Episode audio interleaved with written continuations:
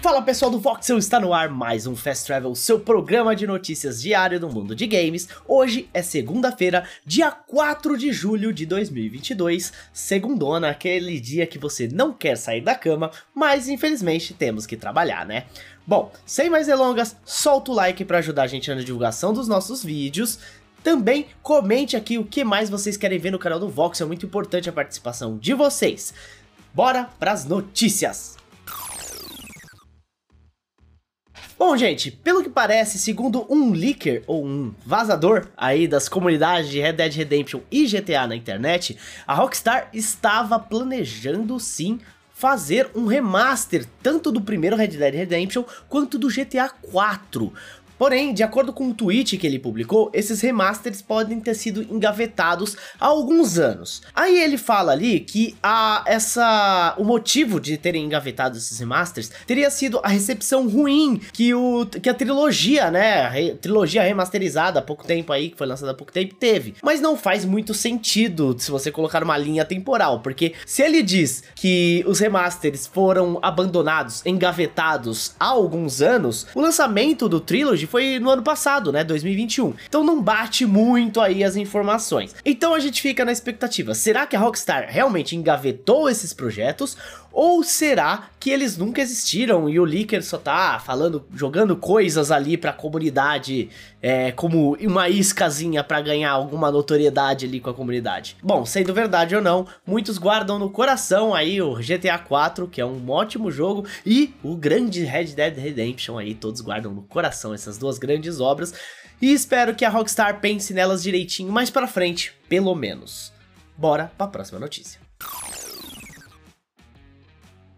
Bom, e se não vamos ter remaster de GTA 4 e nem de Red Dead Redemption, também temos uma outra notícia relativamente ruim para os fãs da Sucker Punch. Em um comunicado oficial, né, no seu site, a desenvolvedora trouxe algumas más notícias. De acordo com a empresa, não existe nenhuma previsão para a produção de novos jogos da série Sly Cooper ou Infamous. Pois é, nenhuma delas estão nos planos futuros da empresa. Bom, muita gente aí conhece bastante a Sucker Punch, pelo menos na área do PlayStation, por conta de Ghost of Tsushima, né? Mas no passado ela desenvolveu os títulos Infamous, que também fez bastante sucesso nos consoles do PlayStation, e Sly Cooper, que já foi mascote inclusive do PlayStation. O comunicado oficial diz o seguinte: Enquanto nossos jogos continuam a crescer em escala e complexidade, eles requerem a atenção total do nosso estúdio. Com o nosso foco em nosso atual projeto, não temos planos de revisitar Infamous ou Sly Cooper neste momento, e nenhuma outra desenvolvedora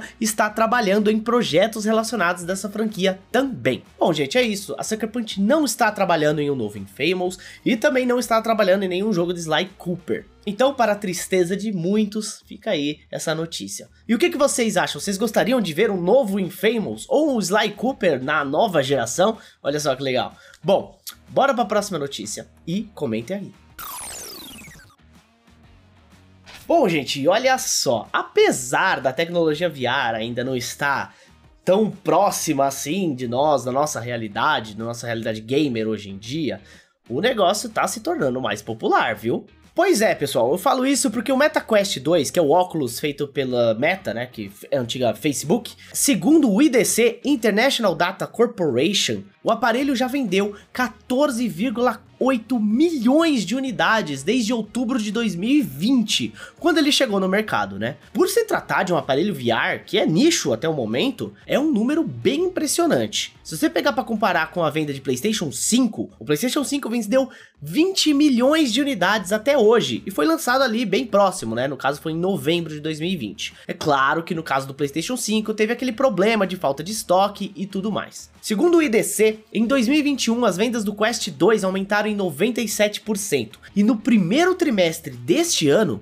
aumentaram 247. Um dos pontos positivos do Quest 2 é justamente o seu preço, que é um pouco mais acessível. Nos Estados Unidos ele custa 300 dólares, 1.500 reais mais ou menos, convertendo aqui para nossa moeda, um valor bem abaixo dos dos concorrentes. Além disso, o dispositivo é uma plataforma independente, ele não depende de um PC ou de um videogame para funcionar, como é o caso do HTC Valve, o Valve Index e o vindouro PSVR 2. É isso aí, gente. Se você procurar ali em sites como AliExpress, Shopee, você encontra o Quest 2 por um preço mais ou menos dessa faixa, entre 1.700, 1.800 reais, mais ou menos ali dá para encontrar. É um aparelho bem legal, como você, quem segue aqui o Voxel sabe que eu adquiri um, e é um aparelho muito legal de se ter. Mas eu quero saber de vocês, o que, que vocês acham? Será que agora a tecnologia VR vai? Será que vai engrenar mesmo?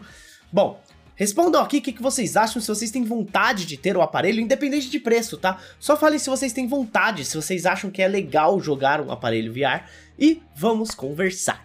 Eu quero agradecer demais a todos vocês que estão assistindo a gente pelo YouTube e já soltaram um like, que ajuda muito a gente na divulgação. E vocês também que estão ouvindo a gente pelo Sidecast, o podcast do Voxel que tem Fast Travel. Eu sou o Juan, vocês podem me seguir nas redes sociais que estão aparecendo aqui embaixo. Eu vou ficando por aqui e até amanhã. Solta o like aí e chama a galera pro Voxel. Vem!